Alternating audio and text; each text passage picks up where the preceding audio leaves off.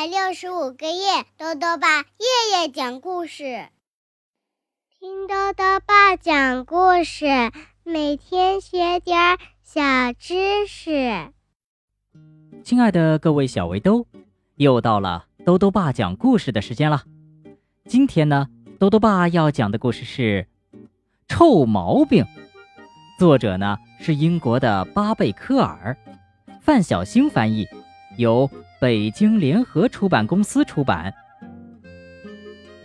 陆渣渣是一个有好多臭毛病的小魔怪，比方说打嗝、放屁，还有吐唾沫。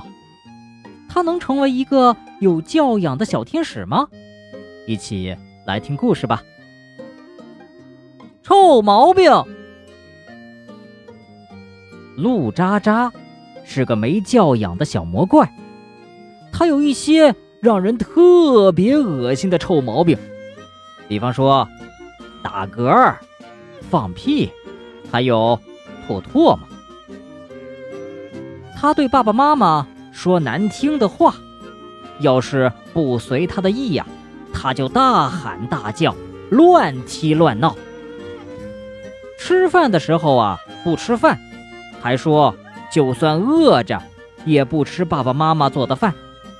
然后呢，又拼命的往嘴里塞巧克力，一直吃到想吐。他偷偷的拿走小宝宝的玩具，揪人家小姑娘的小花辫儿。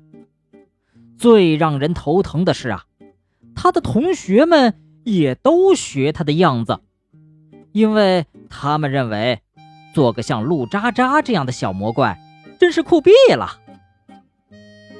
哦。看在老天的份儿上，管管你的女儿吧。别的爸爸妈妈对陆渣渣的爸爸妈妈说：“巧的是啊，陆渣渣的爸爸是一位有疯狂想象力的科学家，于是他开始行动了。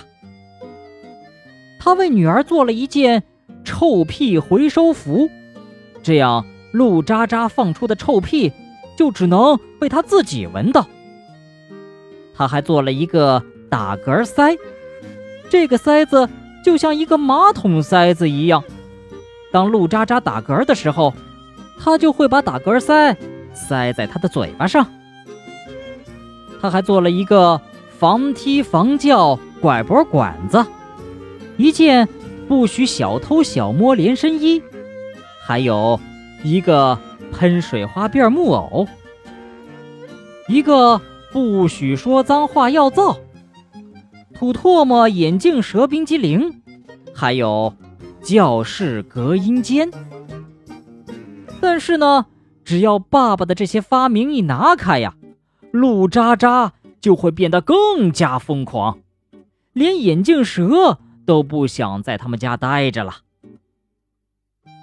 我的生日就要到了，我要热热闹闹的过生日。陆渣渣对爸爸妈妈发号施令了。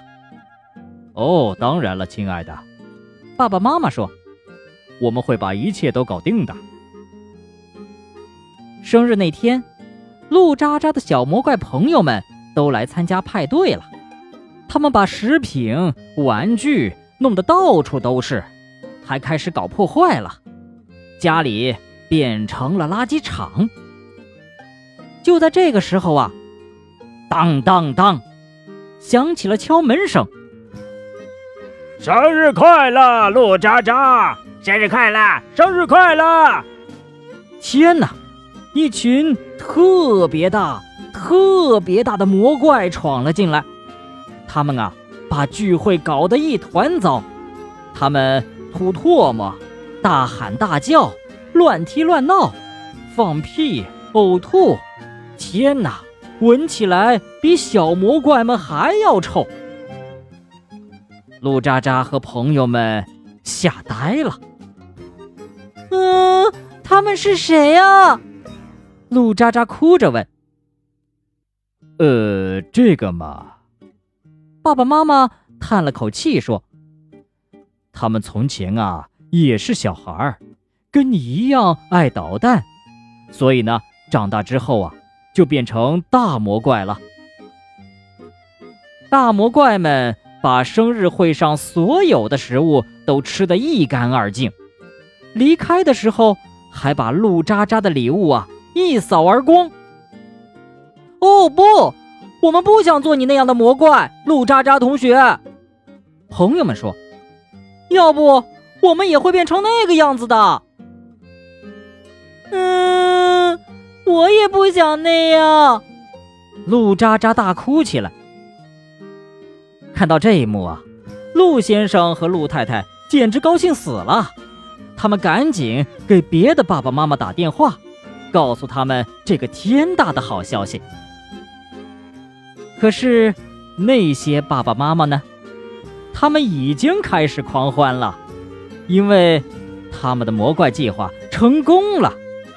原来啊，陆渣渣生日宴会上的那群大魔怪，都是他们假扮的。就这样，陆渣渣变成了一个有教养的小天使。好了，小围兜，今天的故事讲完了。故事里啊，讲到陆渣渣实在是太吵了，于是呢，陆爸爸做了一个教室隔音间。如果小围兜们仔细观察的话呀，就会发现，有些公路的旁边呢，有隔音墙。那么，隔音墙为什么能够起到隔音的效果呢？豆豆爸告诉你啊，因为呢，这种隔音墙里面啊，填充了低频吸音棉。这个低频吸音棉里呢，有很多的小孔。当声音通过这些小孔的时候呢，会发生摩擦，从而消耗，所以呢，就能达到吸音的效果了。豆豆爸还想问问小围兜。你有没有一些让爸爸妈妈难以忍受的毛病呢？如果想要告诉豆豆爸，就到微信里来留言吧。要记得豆豆爸的公众号哦，查询“豆豆爸讲故事”这六个字就能找到了。好了，我们明天再见。